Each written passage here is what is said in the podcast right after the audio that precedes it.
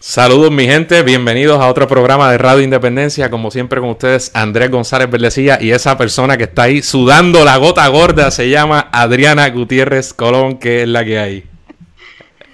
Hola Andrés y hola a todas las personas que se están conectando a este Facebook Live y a las personas que nos escuchan luego en el podcast. Aquí estoy, como tú bien dices Andrés, sudando la gota gorda y creo que esto va a empeorar en algunos minutos, pero es para que la gente que no está en Puerto Rico tenga una idea del calor que está haciendo por acá. Sí, sí. ¿Cómo tú estás, Andrés? Te notas Aparte del calor.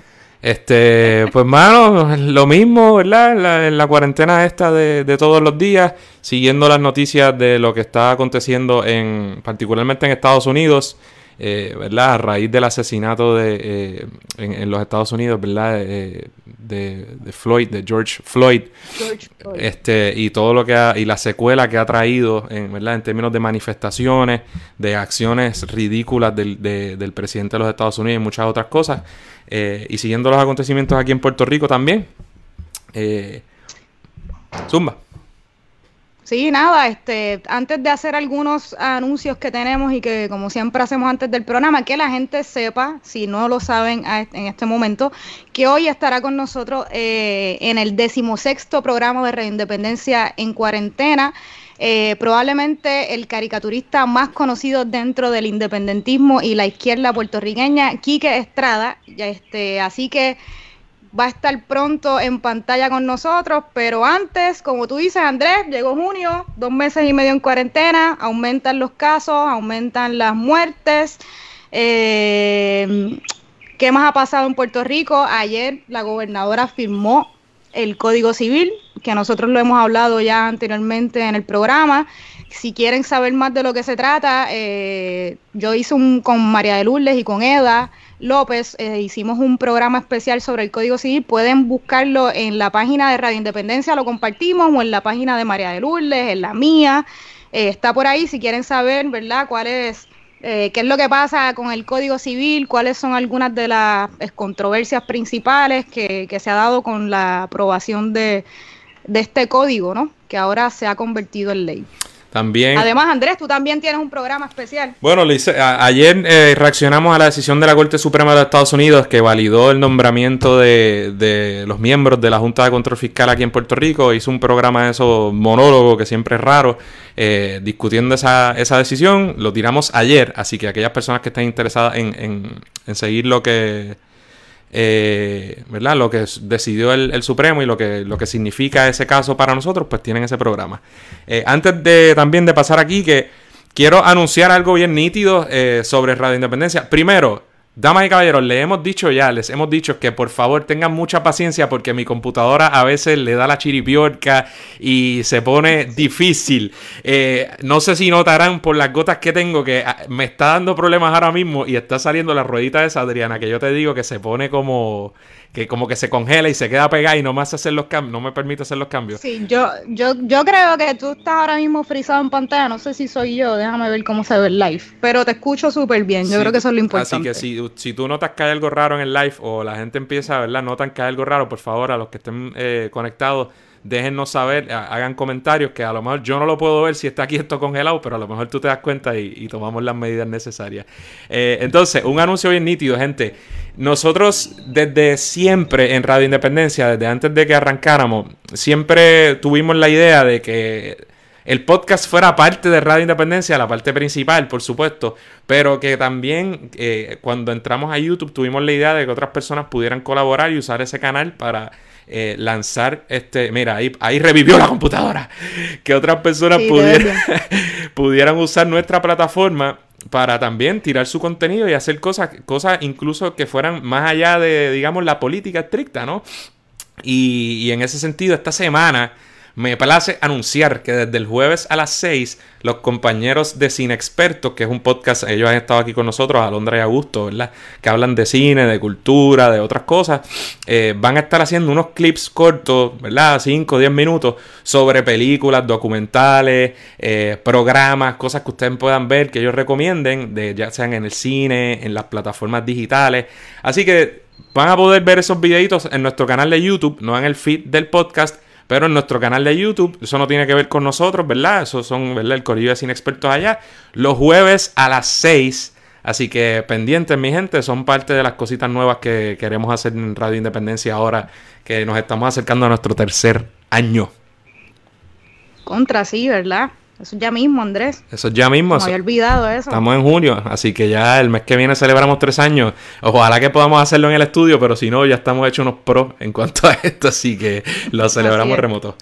Nítido. Desde donde sea. Bueno, vamos allá, presentamos aquí que lo voy, a, lo voy a poner en pantalla. Yo me voy a olvidar esta vez de los de los nombrecitos, de las cosas chulas, porque yo no quiero que se me tranque esto.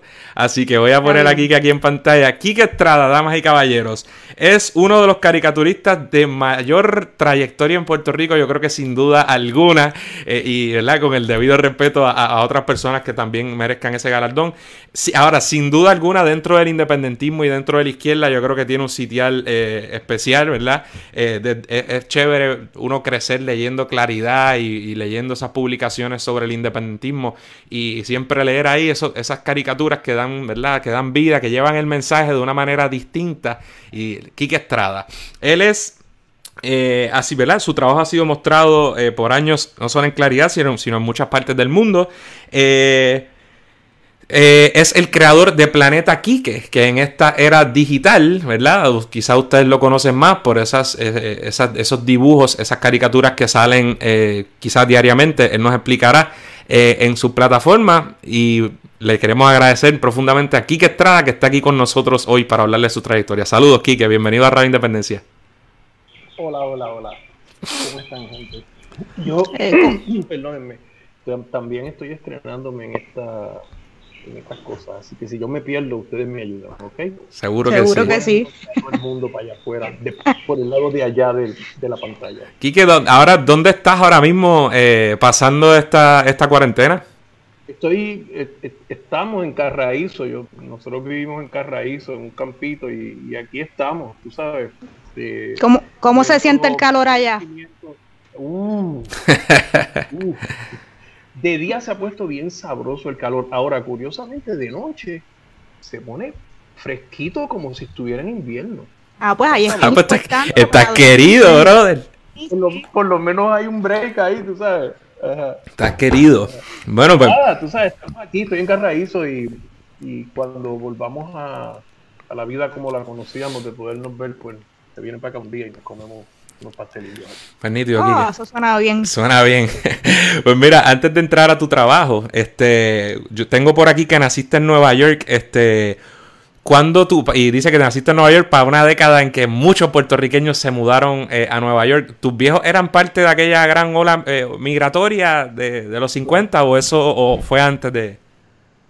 Bueno, eh, mis viejos sí eran parte de la ola migratoria y entonces el viejo era parte de los estradas de la playa de Fajardo, pues habían colonizado algún pueblo, yo no sé cuál era, la cosa era que todo el mundo se iba para ese pueblo.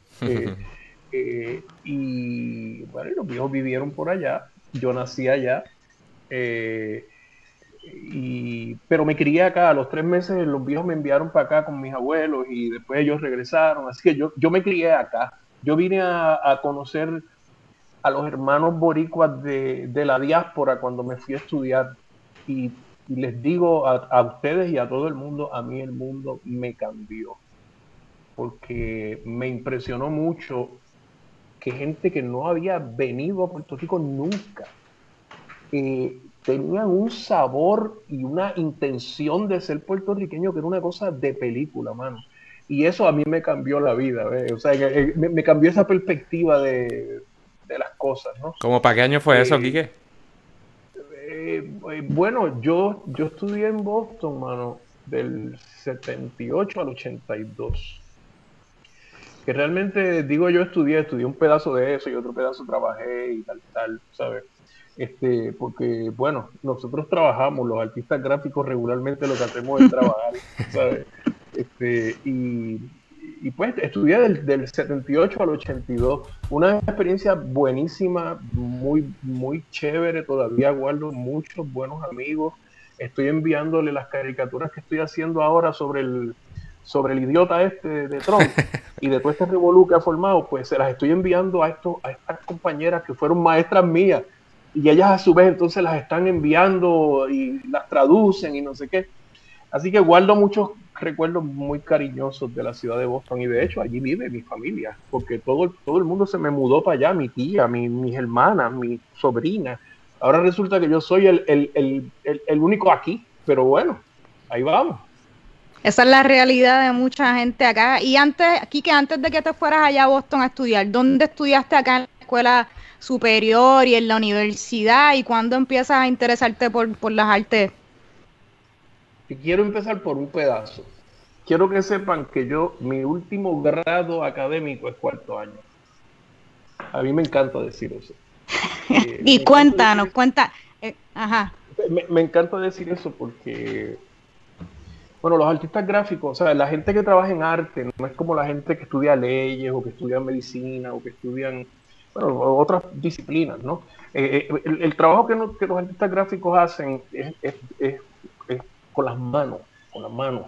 O sea, eh, digo, ahora con, con las teclas, ¿verdad? Pero, pero, es un asunto que se practica y entonces, bueno, pues yo estudié, en, yo estudié, para contestarte la pregunta ahora, yo estudié en la escuela Luchetti del condado cuando era la escuela de artes plásticas que después la mudaron para lo que es ahora la, la, central la central high verdad que le llaman este, la escuela central de artes visuales.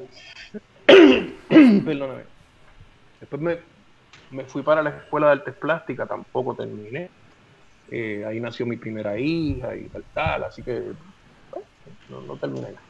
Eh, y después estudié en Boston y curiosamente estudié, estudié arte, obviamente, pero, pero no, allí no tengo un bachillerato porque convencí a mi, a mi, a mi consejera y le dije, mira, a mí no me interesan las clases académicas. Yo vine a aprender arte.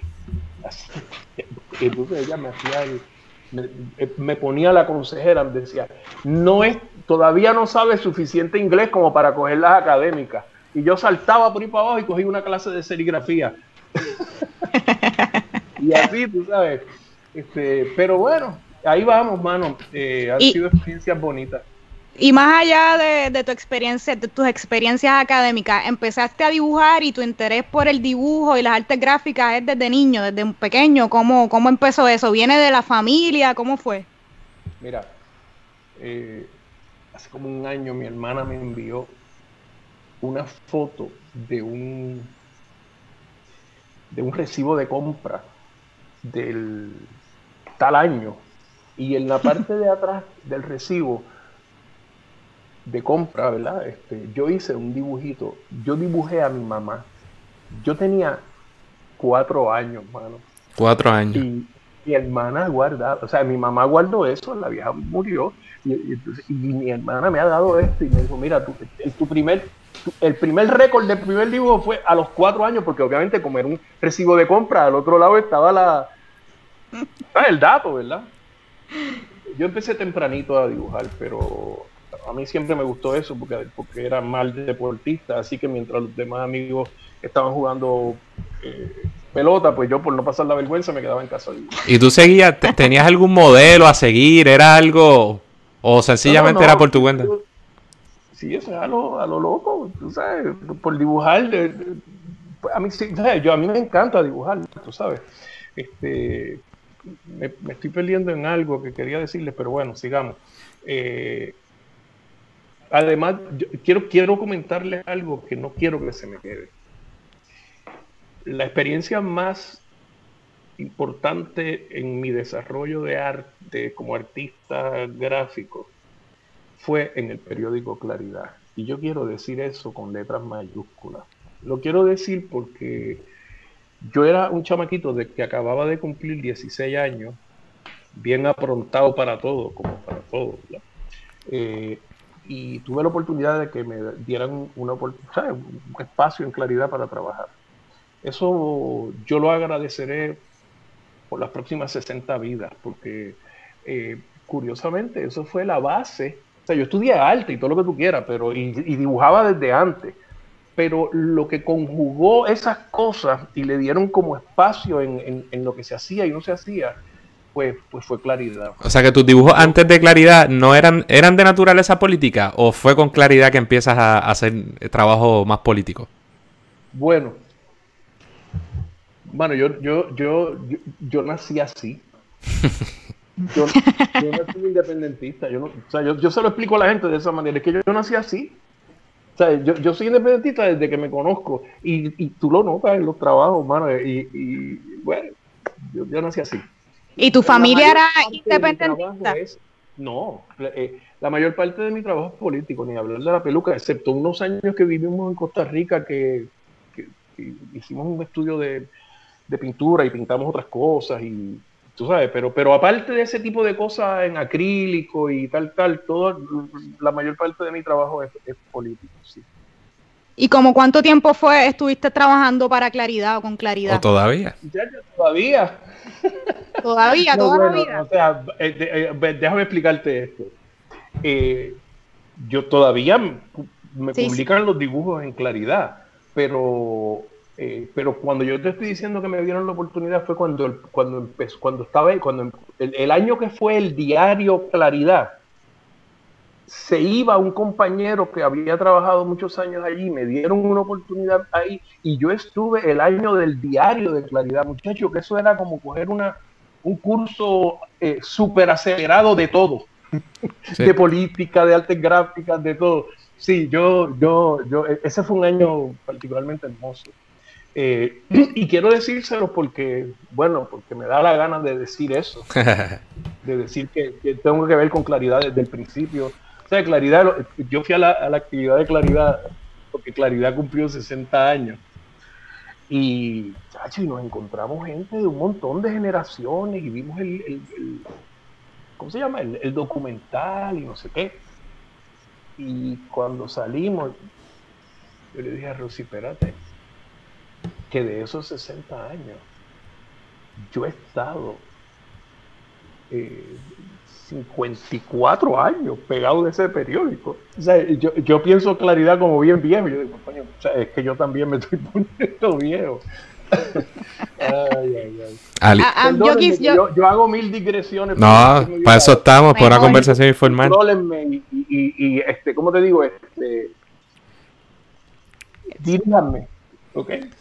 Entonces, que, pues, ajá, Zumba, Adriana. Bueno, no, no, pues es que no quiero sacar de, de, orden la entrevista, pero yo quería saber, este, yo quería saber, Kike, ¿cuál es tu proceso creativo? ¿Cómo es ese proceso creativo? Eh, tú tienes una, yo no sé, ¿cómo tú empiezas a hacer un trabajo? ¿Cómo, es ese proceso? Y cómo ha cambiado también con los tiempos y el uso de la tecnología, por ejemplo, antes en claridad y ahora con el uso de las redes sociales, el internet y demás. La primera pregunta era fácil, la segunda es complicada. Eh, eh, mi trabajo empieza con un café, obviamente. como el, como el mío. Como, el, 90% de los puertorriqueños. Exactamente. Pero mi trabajo empieza con un café, yo me levanto bien temprano, y al igual me acuesto bien temprano para levantarme al amanecer. Y yo leo las noticias, leo todas las noticias, leo, yo soy un, news junkie, le llaman en inglés. O sea, yo leo todo lo que puedo. Este, y de ese todo lo que puedo, pues casi siempre hay algo que o me molesta o me gusta o tal, tal. Y entonces trabajo sobre eso. Eh, déjenme contarle esta cosa. Cuando tú trabajas en un medio, en un periódico, tú trabajas a prisa siempre a prisa. Porque si tú tienes un periódico que hacer, pues tienes que sacarlo. Que fue el entrenamiento que yo tuve primero en Claridad, pero yo trabajé después en El Reportero y en otros periódicos. Este, pero, pero uno se entrena para producir ahora. Estoy dando un tema, el periódico cierra dentro de tres horas, hazme un dibujo. Y uno se entrena en esa cosa. Yo estoy usando eso como si yo publicara un diario yo me levanto por la mañana, me tomo mi café, leo las noticias y, hago un comentario gráfico para que corra en el día. Eh, y lo hago ya todo, eh, ya todo eh, digital, ya no es como antes, pero yo me alegro porque antes para poder publicar un dibujo había que tener una computadora, andar con un contrallado escáner para poder escanearla. O sea, que aquí, ¿y cómo lo haces ahora aquí? Que, o sea, en una tableta, por ejemplo. Correcto. Correcto. Yo, yo trabajo en Adobe, o sea, en el, en, el, suite este de Adobe de los programas de arte. Y pues yo hago algunas piezas en la algunas piezas en la en la tableta, las empujo para allá para, la, computadora en Illustrator y ahí termino el trabajo. Este, y ya, pues tú sabes, con el tiempo he cogido un. hecho, tengo dos o tres truquitos y dos o tres cosas que me, me aceleran el trabajo. Eh, ¿Cómo yo empecé a dibujar? Bueno, como se dibujaba antes, con un lápiz, porque no había tal cosa como estas cosas, ¿no? Tú sabes. Y además, eh, cuando tú dibujas sobre papel, el papel intimida.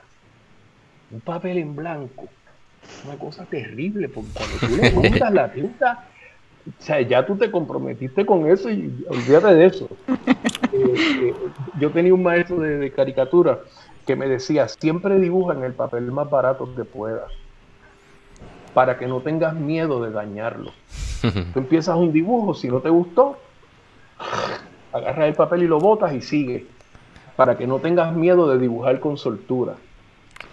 Y, cuando tú te enfrentas, por ejemplo, a ese papel o a una tableta en blanco, ya tú, ya tú sabes lo que tú vas a dibujar o hay ocasiones en que tú empiezas haciendo una cosa y de repente terminas resultando otra. Eh, el 80% de las, de las veces. Eh, no necesariamente cambia el tema, pero cambia lo que, voy, lo que hice sobre el tema. Y entonces, mira, hay otra cosa que yo siempre me, me fijo, y es que cuando yo empiezo un trabajo, tú sabes que tú lo tienes que salvar en la computadora y ponerle un nombre. Porque si no se llama un title. ¿verdad? Así que yo le pongo el nombre que yo me estoy imaginando ahora que estoy empezando el dibujo. Mano, es curiosísimo, pero es bien raro que termine teniendo el mismo nombre cuando se publica que cuando yo lo... Porque, porque el dibujo va cambiando, o sea, como yo no sé dibujar bien, que usar todas las cosas que tengo a, mi favor, ¿entiendes? Y, tengo que, eh, tú sabes, que trabajar con los pedazos que conozco y tal, tal. Y eso yo lo hago temprano en la mañana antes de empezar a trabajar. Yo, yo digo como excusa para dibujar mi dibujo temprano que eso es un ejercicio creativo para yo eh, eh, ejercitar mi mente creativamente para poder entonces empezar a trabajar. Y Kike, una pregunta. Yo, yo, aquí hemos tenido en Radio Independencia varios artistas de, de distinta naturaleza, desde ¿verdad? documentalistas, actrices, actores, cantantes. Y a veces, y yo le he hecho esta pregunta a personas eh, que han tenido, ¿verdad? Eh, pues, que han sido exitosos en sus respectivas áreas, como lo has sido tú. Eh, y, y, es la siguiente pregunta. ¿Cómo es, es posible, es fácil, cuán difícil es ganarse la vida en Puerto Rico siendo un caricaturista? Porque a lo mejor tú no estás en la misma posición ya, ¿verdad? Que alguien que esté empezando, pero ¿qué tú le dices a esos chamacos, esas personas que a lo mejor eh, dicen, mano, a mí me gusta dibujar y quiero hacerlo de forma seria, ¿no? ¿verdad? Quiero contribuir, pero quiero ganarme la vida. ¿Cómo, ¿verdad? ¿Cómo está la cosa para...? Bueno, bueno, e, esto, esto es un mundo bien amplio. Lo que yo hago es bien específico, yo dibujo estos dibujos feos sobre políticos y, es más bien un asunto que tiene un peso editorial más allá de, cuán hermosos o no hermosos son, ¿verdad? Eh, pero el mundo de la caricatura es grandísimo. Hay gente que vive de dibujarte la cara. Yo no sé hacer eso. Este, bueno, eso es caricatura y hay gente que puede ganarse 150 pesos por, por un dibujo y se van a las fiestas patronales y qué sé yo qué. Yo conozco varios amigos artistas que hacen eso y entonces este, pintan y, o sea, me dibujo y tal, tal, tal. Eh, ahora, para contestarte tu pregunta, la contestación que te voy a dar es trágica, porque en Puerto Rico ya no hay caricaturistas publicando en medios impresos. Prácticamente el único soy yo los votaron a todos, votaron genios de los periódicos, votaron a Gary Javier, votaron a Miguel Valle, votaron, una, votaron a, Juanito Álvarez O'Neill, votaron a Arturo Yepe. Los periódicos un día dijeron palca, los artistas y ahí y, los, caricaturistas y ahora mismo ganarse la vida de caricaturista. Yo lo que quisiera es que alguien me explique cómo entonces yo ganarme la vida como caricaturista. O sea, yo me gano la vida como, diseñador gráfico, tú sabes, pero... Hablando de Arturo Yepes, ahí hay unas caricaturas de mi papá, mía y de mami, de allá en la pared, de Arturo Yepes, viejísimas. ¿De Arturo? Sí. Ah, pues, Arturo es mi hermano. Mi, mi, hermano, o sea, Arturo la pasó muy bien cuando nos vemos. De hecho, nos debemos una visita, pero con esta cosa del cosa esta de del corona. corona. Sí, mano, que es que, esa es la parte que más a mí me molesta, ¿sabes? Yo la distancia. Haciendo, sí, mano, o sea, no ver los nietos, no ver los amigos, o sea, llega el momento en que, o sea, al principio es como, hay novedad, tú sabes, vamos a estar en casa, no sé qué, chacho, pero después de nueve semanas sin ver los nietos. Imagínate, vamos para vamos para tres meses. ¿Y tú tienes algo? ¿Tú tienes alguna idea de cuánta, cuántos dibujos tú tienes a tu haber? ¿Te atreves a decir eso o eso es algo que...? Bueno, te voy a decir algo ahora, espérate. Eh, yo tengo ahora mismo en la página 2.288 dibujos. En eh, ¿Es planetaquique.com? Planetaquique.com, claro. Ahí está. Eso es lo que yo he acumulado en esa página yo tengo más dibujos, yo no sé cuántos, mano. O sea, desde que empecé a dibujar política así, tal, tal, tal, están en algunos de los discos duros por aquí, pero como ya no están en la página, pues yo te puedo decir que yo he acumulado ahí 2.288 dibujos. Y, esa y, y semanalmente, ¿como cuántas caricaturas hace? Eso depende de varias cosas. Técnicamente hablamos, hablemos de que yo hago una diaria, ¿verdad? Sin falta. por eso, técnicamente hablando, yo hago una diaria. Ok, ok. Cuando se formó el revolú de Ricky Rosselló, chacho, yo me volví loco. y hacía una caricatura. Digo, de hecho, el, país, es que, es que la cosa estaba caminando de una manera tan rápida que el dibujo que tú tenías por la mañana ya por la tarde estaba viejo porque ya habían hecho otra estupidez. Te lo creo. Tú sabes, entonces yo dibujé lo que pude. Así que yo dibujo todos los días un dibujo, a veces me vuelvo loco y, sigo dibujando. Y obviamente hay otros días que, el otro día, por ejemplo, yo miré las noticias y yo puedo hacer el dibujo, ¿sabes? Pero todo, esto yo, lo, he dicho. Porque los problemas se repiten, tú sabes, que si son pillos, que si son, ¿sabes? Que, que, si no, que si nos ningunean los americanos, que si ¿sabes? Los problemas se repiten. El otro día no dibujé nada por eso. ¿Y qué? Ahora, una, una persona, ¿verdad? Un, artista siempre hace trabajos que pueden eh, molestar, ofender a alguien. Es, lógico cada vez que tú estás tratando de llevar un mensaje. Y dentro de la izquierda y, ¿verdad? En Puerto Rico puede suceder que una caricatura cree roncha, obvia, obviamente.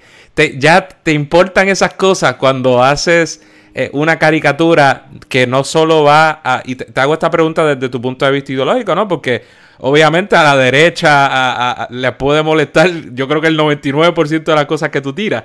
Pero cuando hiere una fibra, que tú sabes que va a tocar una fibra de alguien, ¿verdad? Un grupo de izquierda, ¿cómo tú creas con eso? ¿Te importa o tú haces tu trabajo? ¿Qué es la que hay? Bueno, eh, yo debo empezar por decirte que cualquier cosa que yo haga hablando de la izquierda, la hago con cariño. O sea, yo, si yo, por ejemplo, hice un dibujo una vez del PIB y eh, eh, yo tengo un amigo de Facebook que nunca he conocido, pero que somos amigos, que, es Javier, que creo que es un pediatra por allá por Mayagüez.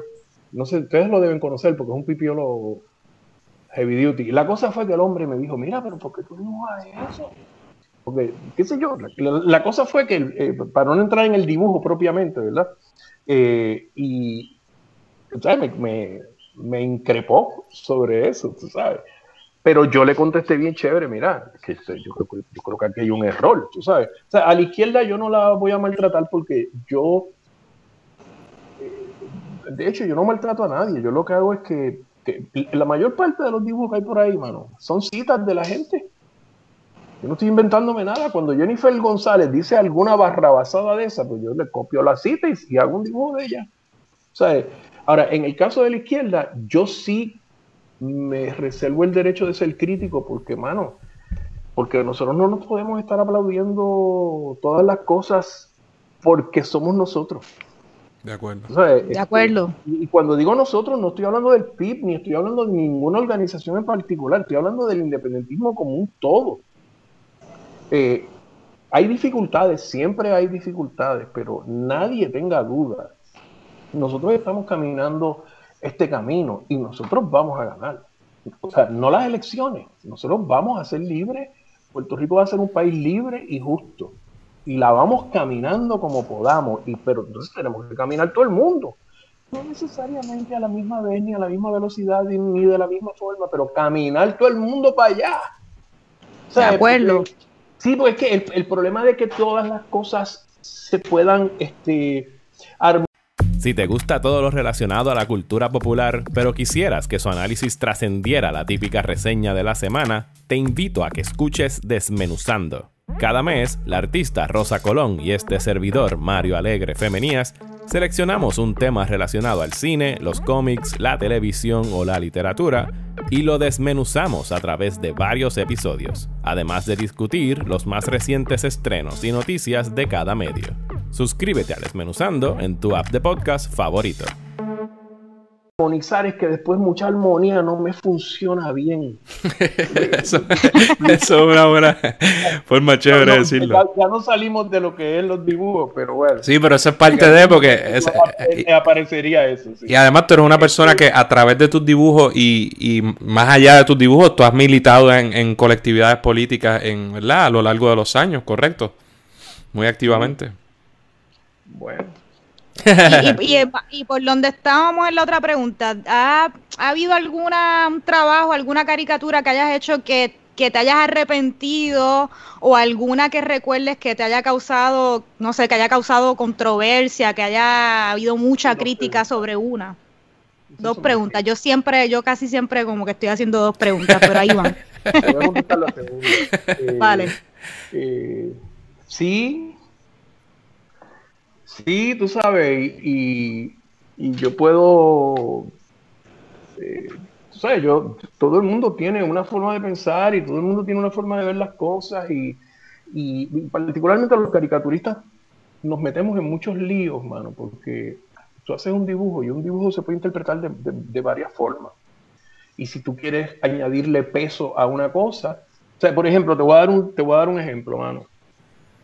Eh, ¿Cómo yo dibujo a Emiliano Zapata, más? ¿Cuáles son las características de Emiliano Zapata, el, revolucionario mexicano, Bueno, pues un tipo que tenía un sombrero mexicano bien grande y que tenía un, bigote, bien grande y, un rifle. Ajá, y un rifle. Si yo lo hubiera dibujado sin el, sin la, sin el sombrero o sin el rifle o sin el bigote, no era eh, eh, Emiliano Zapata. O sea, yo soy gordo, mano. Y a orgullo lo llevo también, para que lo sepa. Sí, sí. Este, pero a mí me critican porque yo hago un dibujo de Jennifer González gorda, coño, pero... Sí, sí, sí. es, una, es una discusión bien interesante porque pasa mucho en, y estamos viviendo un momento particular eh, eh, ¿verdad? Donde el racismo se manifiesta tan brutalmente, ¿verdad? Lo estamos viviendo en Estados Unidos como quizás no, se había plasmado de forma tan obvia en décadas. Eh, pero obviamente en este podcast hemos hablado mucho de la reacción a la expresión de las personas y de cómo, ¿verdad? En, ocasiones hay, hay, personas o hay sectores que ven, por ejemplo, ven cualquier referencia al género, cualquier referencia a la raza o lo que sea, y de repente levanta una bandera que que no te pueden explicar muy bien de qué manera supuestamente está siendo ofensivo, pero no quieren que entres a ese asunto porque se parte de la premisa de que se está haciendo ofensivo. Este, y, ¿verdad? A tal punto que muchas veces... la gente progresista de Puerto Rico... Y perdóname. Zumba. ¿Me escuchas? Sí, te escucho. Lo que pasa es que te interrumpí y... Ah, no, no, no, pero no te... No, no, yo decía que la gente progresista en Puerto Rico... Eh, o sea, no todo el mundo, pero tú sabes, cuando tú empiezas y tú te quieres mover hacia la izquierda, y te vas moviendo hacia la izquierda, y te vas moviendo hacia la izquierda, y vas dando la vuelta de la izquierda, y sigues por ahí para abajo, por la izquierda, y cuando terminas, terminas en la derecha.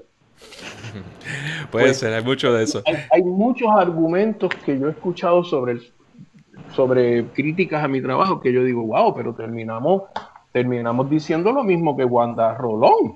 pero al revés. Eh, yo, creo, yo creo que Pero yo antes le prestaba más atención a eso, mano. Eh, hubo, y yo eh, me preocupaba muchísimo por eso, tú sabes, porque yo, pues, tú sabes, no quiero causarle ronchas a nadie de la gente que, camina con uno en las marchas, que, tú sabes, que, estamos en la pelea. pero ¿sabes qué, mano? Ya no me preocupa. Ni tengo ganas de contestar nada yo prefiero hacer mi dibujo y ustedes, o sea, del lado de allá del, planeta, ¿verdad?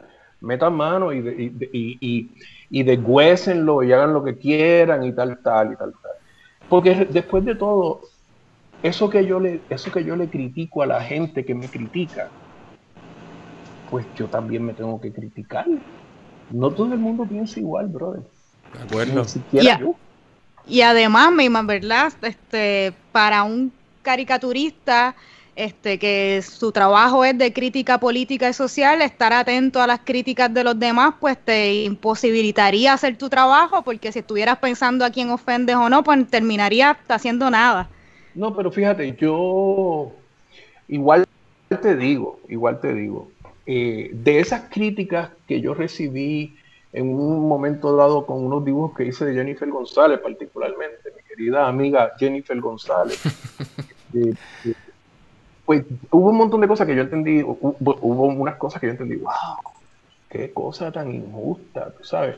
Pero ¿sabes qué? Hubo otras cosas que yo aprendí. Probablemente no fue lo que salieron a enseñarme, pero hubo otras cosas que yo aprendí cuando todo esto pasó.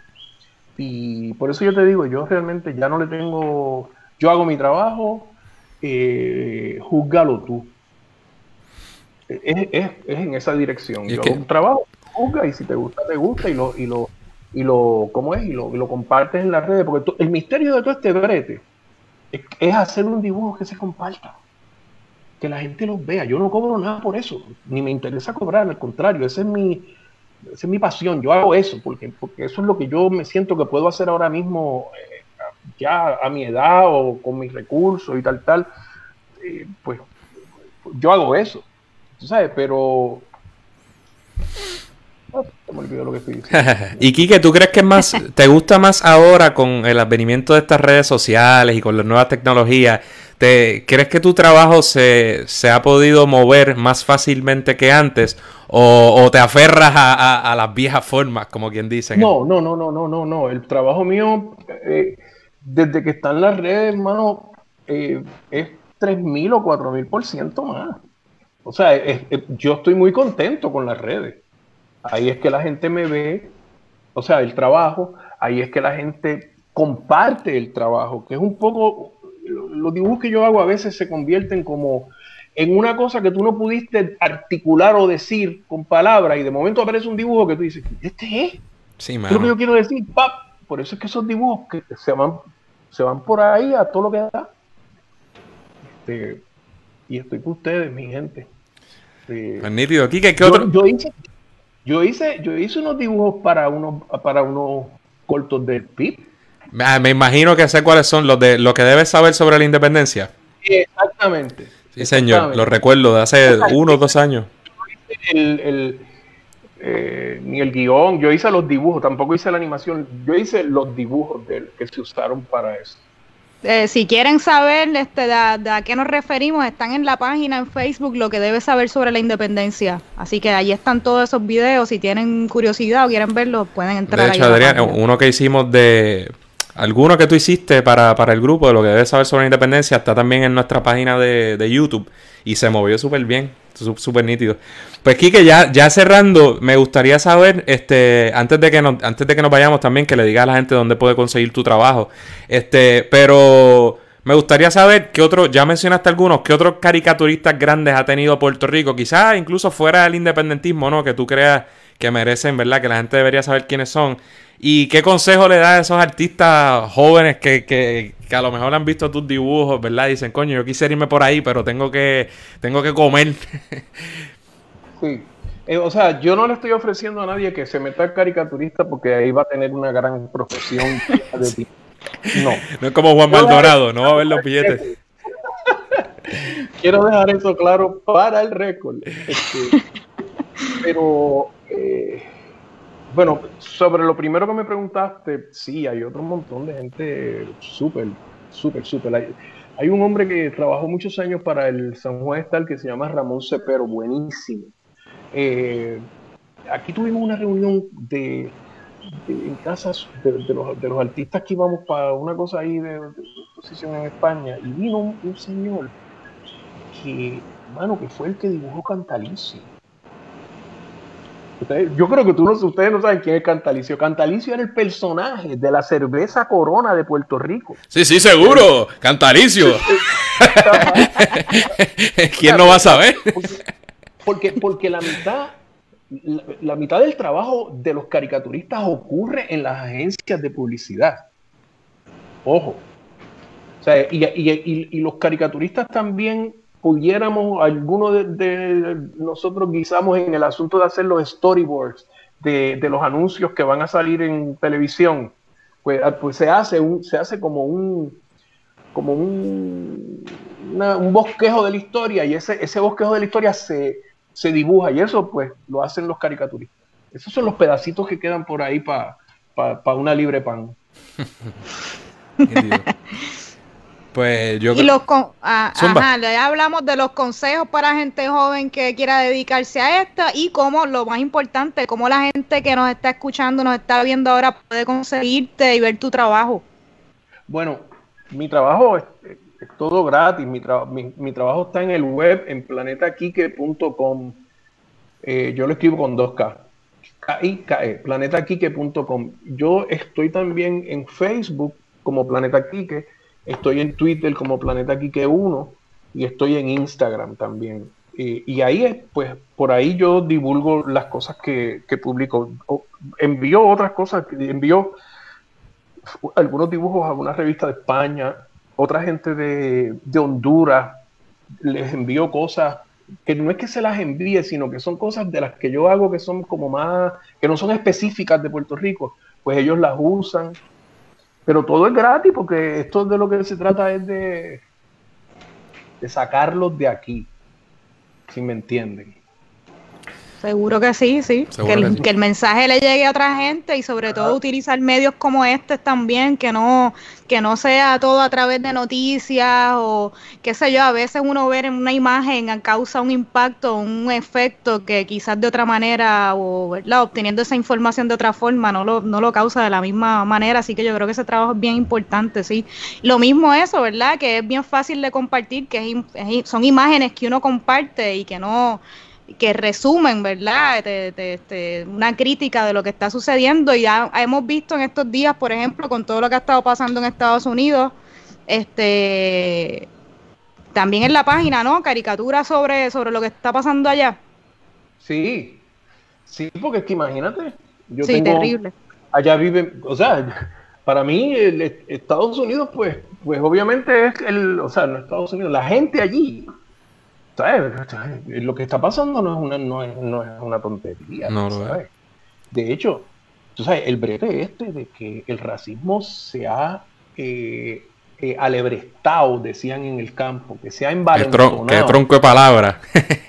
tú sabes, pues, mano, pero lo que pasa aquí es que este, este mister, este mister tiene una retórica inflamatoria que va, va a poner a esa gente, se van a meter, se van a meter en un lío que, podrían evitarse porque conflictos hay en todos los países y todo lo que tú quieras. El dibujo que hiciste hoy está genial. El de el pote de gasolina eh, con, con Trump es buenísimo. Lo vi, creo que es el último que, publicaste, ¿no? ¿O me equivoco? hace dos horas. Buenísimo. tú ves, pero ves, ves, por ejemplo, cuando a mí me. Cuando yo me embollo con la cosa y veo que hay varias cosas, yo las dibujo, mano. Muy bien. Y las voy publicando poco a poco. Pues Kike, llevamos ya casi 45 minutos. Eh, gente, espero que hayan disfrutado de esta conversación. Eh, Kike Estrada, como les decía, en, este programa nosotros hemos eh, hecho un esfuerzo bien grande por tratar de que, ¿verdad? De que lo que, se, lo que es el independentismo en todas sus vertientes, pues tratar de llevarlo a nuevas generaciones, hablar de conocer a los actores, a las actrices de, de toda esta lucha, ¿verdad? En sus distintas facetas. Y Kike Estrada tiene un lugar especial a través de su arte, ¿no? Y, él ha optado por utilizarlo para narrar, para plasmar, más que narrar, la, la, historia política de Puerto Rico y de otras áreas, pero de Puerto Rico a través de su arte. Y si usted se sienta ahí y ve todo ese trabajo de décadas, usted va a tener un recuento de lo que ha estado viviendo Puerto Rico y particularmente desde una óptica parecida a la nuestra. Eh, en ese sentido, ¿verdad? Te agradecemos, te agradezco profundamente por el trabajo que has hecho, porque ha influido sobre otras personas, ¿verdad? Gente como yo, otras generaciones, y porque sigues haciendo ese trabajo, este, y así que te agradecemos mucho que hayas estado aquí hablando con nosotros un ratito en Radio Independencia, Quique. Contra sí. Sí, perdón. No, sí, que me uno, me uno a las palabras aquí, que nuestra admiración de Radio Independencia, este, qué bueno contar con gente como tú, eh, con parte de esta, de esta lucha, ¿no? Sobre todo por la independencia de Puerto Rico y tenerte también a ti, ser un soldado en esta lucha es bien importante. Te agradecemos que, hayas estado con nosotros y que espero que cuando se acabe esta cosa del distanciamiento, a lo mejor después puedas visitarnos al estudio de Radio Independencia, continuamos la conversación en persona. Ok, ok. Eh, yo les envío un abrazo a ustedes y a la gente que, nos ve. Les envío un abrazo. Eh, realmente aquí el, estímulo son ustedes, hermano. Eh, porque el estímulo son ustedes. Les voy a hacer una última historia. Zumba. Con eso me voy. yo trabajaba en Claridad, yo tenía 16 años. Allí trabajaba un señor que, que un señor viejito, calvito, con el pelo blanco que se llamaba Domingo Vega. Domingo Vega era el administrador de Claridad. Y como ustedes sabrán, siempre eh, nosotros siempre andamos pelados. Siempre estamos ahorados por poder publicar el periódico. Es un milagro que más este, eh, y, entonces, eh, este señor, que yo en ese momento no sabía quién era, nos dijo a mí y a otro muchacho joven que trabajaba allí, yo eh, los admiro a ustedes porque ustedes en esta lucha tan desigual, ustedes han optado por enfrentarlos. Y yo los admiro por eso. Yo no sabía quién era Mingo Vega. Mingo Vega es un combatiente de los nacionalistas que, que murió con dos, con dos plomos en el cuerpo. Mingo Vega era un hombre, era un hombre gigante. Y, y nos vio a nosotros los jóvenes y nos dijo eso. Yo no soy gigante, yo soy gordo. Eh, pero, pero los ustedes son eh, el estímulo, mano. De verdad. Les envío un abrazo a todos y a todas y seguimos por ahí para abajo y nos vemos en la próxima marcha o en pues o, o, cogiendo gases, lo primero que ocurra. Lo primero que ocurra. Así será. Pero que no sea mucha casa. Bueno, pues gracias, Quique. Hasta la próxima. Bueno, Adriana. Muchas gracias. Bueno, Adriana, pues seguimos tú y yo un, poquito en el bono antes de, acabar. Este, sé que estás sudando la gorda, se nota.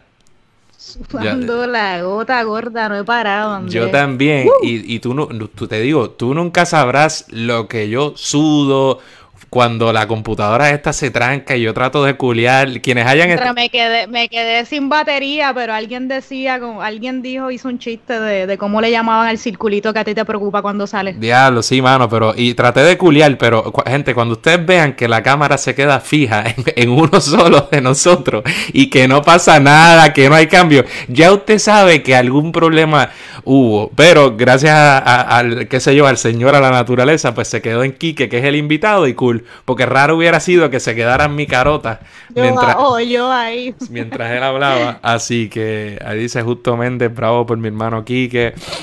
Eh, pues nítido.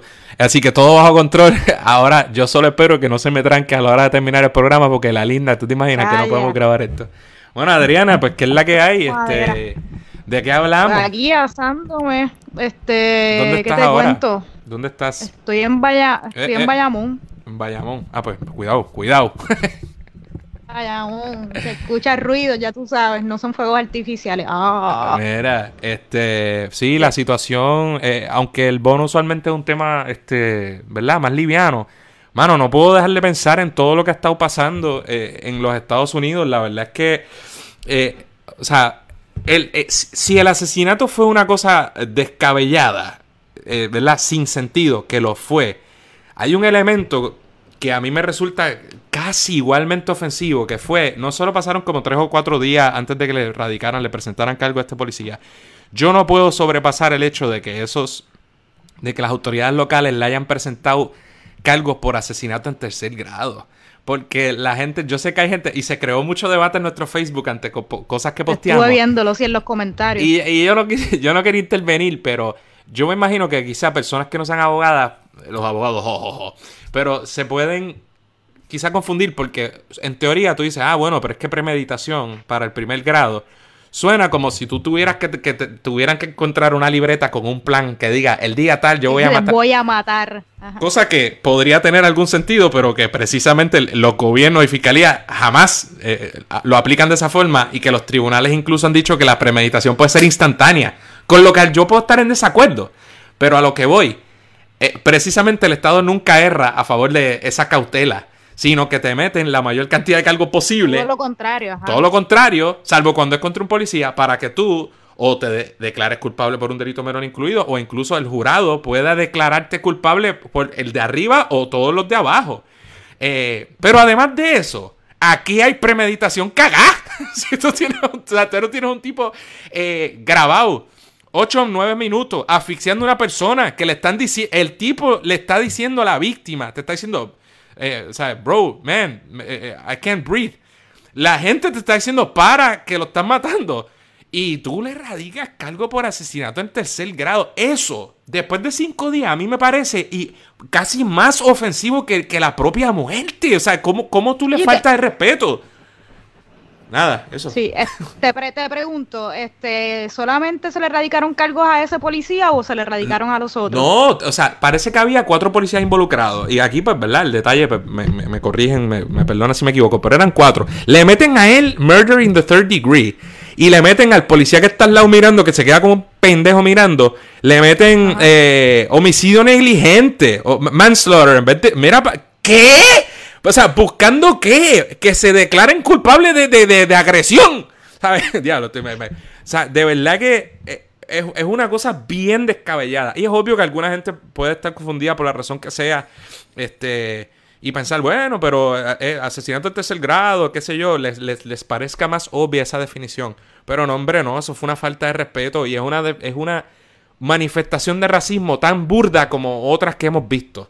Y ya Minneapolis dijo que un poco que le iban como a quitar, ¿verdad? En vez de que, porque para colmo fueron las autoridades locales y que el AG, o sea, a nivel estatal, lo que sería el equivalente del secretario de justicia, quien es negro, se va, y lo digo porque estamos hablando de asuntos raciales, ¿no? Y uno pensaría que se le va a dar un trato distinto, pues que se iba a cargar de la, de la investigación con la, y se ha especulado que le van a su, le van a elevar los cargos. Este, pero de verdad que, y a raíz de eso, las locuras de Trump, ¿viste a Trump? ¿Viste lo que hizo de la iglesia? Y hablando de eso, antes de que cambiemos del tema, eh, uno de los comentarios que había en nuestra, en una de las publicaciones hablando sobre, sobre los cargos que se le radicaron, había un comentario interesante y es que además, no tan solo este policía estuvo minutos pisándole el cuello y él estaba diciéndole me duele el brazo, no puedo respirar, me duele el pecho, este, sino que también hablan de de que los policías tienen un, un entrenamiento que saben las consecuencias de tener a alguien presionándolo por el cuello por mucho tiempo y sabes que si, si lo hace, le puede obstruir el paso del flujo de la sangre al cerebro y que se pueden morir. O sea que tampoco es que es un accidente. Estos son policías con entrenamiento y saben las consecuencias que pueden tener un acto como tú, arrodillarte en el cuello, que lo sabe cualquiera porque es sentido común, pero más si eres un policía que has tenido entrenamiento sobre eso, pues todavía peor. Ya lo, pero. Entonces, para colmo, la verdad es que es, es obvia. Nosotros sabemos que esto pasa, no nos sorprende, pero no deja de ser difícil de digerir que, por ejemplo, además de todo lo que estamos discutiendo, de repente hacen una autopsia y los cabrones, la autopsia que mandan a hacer las autoridades, dice que murió por otra razón. ¿Qué? que él tenía unas complicaciones. Pero, diablo, mano, ¿cuán, cuán, cuán bruta tú crees que es la gente y cuán prejuiciado tú eres. Entonces, la familia de la de la, eh, de la víctima hace, de George Floyd, hace una eh, autopsia, manda a hacer una autopsia, que concluye lo fucking obvio este, ¿verdad? Que la que murió por asfixia y que, ¿verdad? Y todo lo que, lo que es obvio. Pero, mano, entonces mezclado con un presidente que es que cuán loco, ¿verdad? Este tipo está demente. Está demente y estamos viendo la manifestación de esa, de esa molestia social a través de grandes ciudades de los Estados Unidos, lo cual es, no solo es lógico, sino que es necesario porque este tipo de actitud De no puede, no puede prevalecer. Y es y te acuerdas que te había dicho que estaba escuchando Serial, pues el podcast. Eso es un avión que está pasando por tu casa.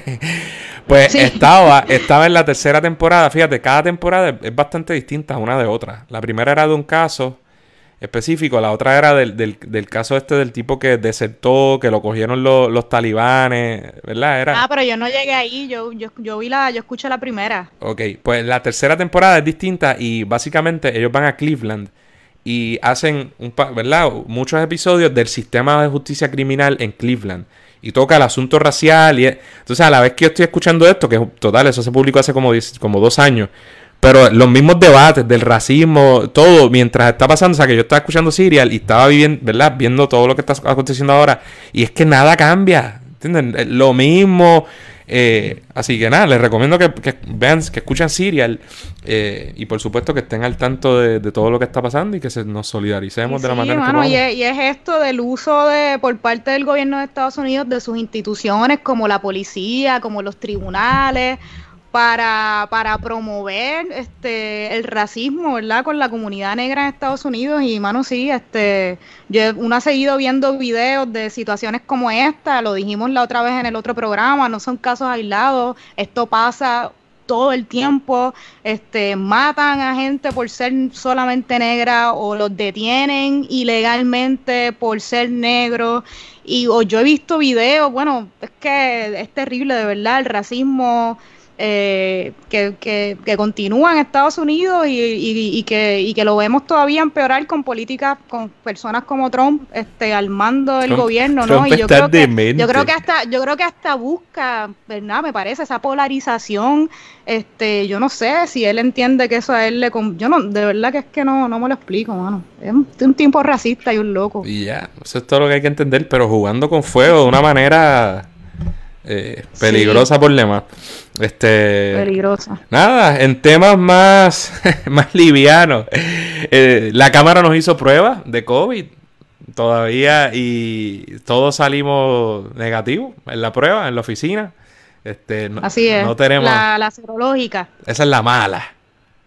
Esa es la trili, yo creo. Esa es la trili, que fue la sangre. Pero no, no tenemos COVID. Pero está bien, pero, pero salimos bien. pero dicen que supuestamente de las pruebas que se hicieron, eh, dice que alguna dio positiva en la Cámara de Representantes. No sé, eso dicen. Bastante. Dicen, han dicho que como 30, una cosa así. Por lo que se pospuso este el comienzo del trabajo ya en la legislatura. Digo, nosotros hemos seguido trabajando, hemos parado de trabajar, pero desde la distancia. Y ahora se supone que empecemos el 15, ¿verdad, Andrés? O 14. Este, vamos a ver qué pasa de aquí a allá. Yo espero que nos hagan pruebas otra vez contra, ¿verdad? Vamos a ver. Parecería lógico. Pues nada, nítido. Entonces, ahora, ahora sí el, el- el bono real, porque eso fue demasiado serio. Y sabes que la ruedita salió, así que el que esté viendo esto, la ruedita en mi computadora volvió a salir. Así que después de que yo espero Yo, que... yo de yo de las películas estoy estoy, súper- estoy en pausa. Este no, no he continuado el maratón de Star Wars, Andrés. Estás a lo loco. Yo lo acabé. Súper oh, Yo lo acabé. Y después de acabarlo y poner Mandalorian, este, me puse a ver, empezamos de Harry Potter, todas las películas de nerdos, de sci-fi, hemos empezado. Y vamos por ahí, ya llevamos como, Nacho, como, como cuatro o cinco ¿Por películas de Harry Potter Potter? también. ¿Por ¿Qué Ter- está pasando? Terminé ayer Goblet of Fire, que es la 4. Así que ¿Qué voy- es lo que pasa, qué es lo que esa es la ahí? del ¿Cómo- torneo. Esa es la del torneo que, Ah, que sí, sale el vampirito y se muere el vampirito. El del- Sí, sí. este, ese- Volver, que no puede ser nombrado. Ajá, y entonces voy ahora para Order of the Phoenix, que es la quinta de ocho, quinta película. Este, y nada, en eso. Pero ven acá, ¿tú las has visto? Ya. Sí, ya la he visto mil veces, en verdad. yo la- sí, ya la he visto toda un millón de veces. La, la de. Las que creo que vi una. de- cuando se acaba las- la serie, pues ellos tiraron ahora Fantastic Beasts, que son como unos. Ah, sí. eh, parte del mundo de. Harry Potter, pero yo creo que vi una, pero no he visto la segunda.